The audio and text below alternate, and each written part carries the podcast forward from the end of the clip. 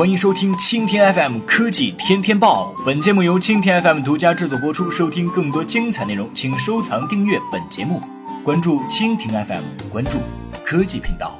五月二十三号消息，今年三月一号，微信提现正式开始收费，每位用户享有一千元的免费额度，用尽后每笔按照提现额度的百分之零点一收费。不过，微信团队坦言，此举并非为了盈利，只是为了填补银行收取的手续费而已。自从新规开始实施之后，虽然用户们骂声一片，但微信支付已经渗透在生活的每个方面，该用还是得继续用。根据腾讯发布的今年第一季度财报显示，腾讯第一季度营收仍然保持增长，数额达到了。三百一十九点九五亿元。同时，数据显示微信交易量猛增，猜测应该与微信提现收费有关。目前，微信支付的场景搭建已经非常的完善，无论是大型超市还是小型便利店，都支持用微信支付。由于不使用现金交易，无需找零，也没有假币问题，受到了商家的青睐。而提现收费直接堵住了用户将零钱转出的通道，在一定程度上推住了微信支付的交易量，看来效果不错。